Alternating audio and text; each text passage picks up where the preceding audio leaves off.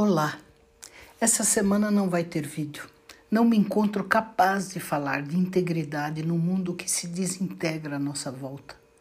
Ao início dessa mais nova guerra, me lembrei instantaneamente dos meus seis anos, vendo minha família chegar num navio abarrotado de refugiados, bebês, crianças, idosos, pessoas de todas as idades, vindo da Hungria com sua vida deixada para trás e só incertezas no futuro déjà vu.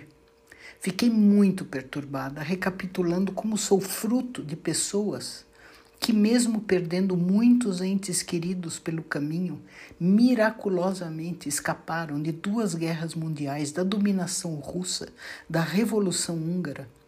Lembrei dos meus dois tios que sobreviveram não só a um, mas a dois campos de concentração, o segundo russo, aliás dessas histórias contadas pela minha tia e de seus esforços heróicos para salvar seu filho, ainda bebê, nos seus braços, andando pelas ruas desertas à noite no auge do inverno.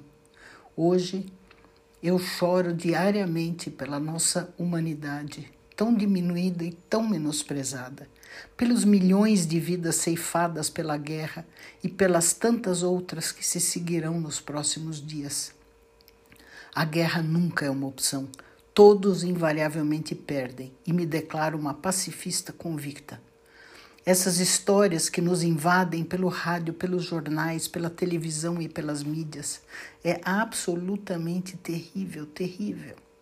Que não haja dúvida sobre isso. Basta ouvir os relatos dos sobreviventes de toda sorte de ignomínia levada a cabo pelos donos do poder. Muito já foi dito por outras pessoas, muito mais informadas e muito mais competentes do que eu.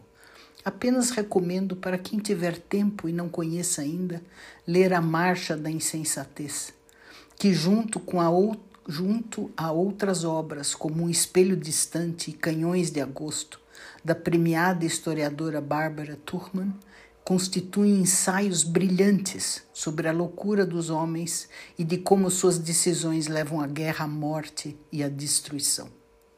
Março de 2022. Estou de luto.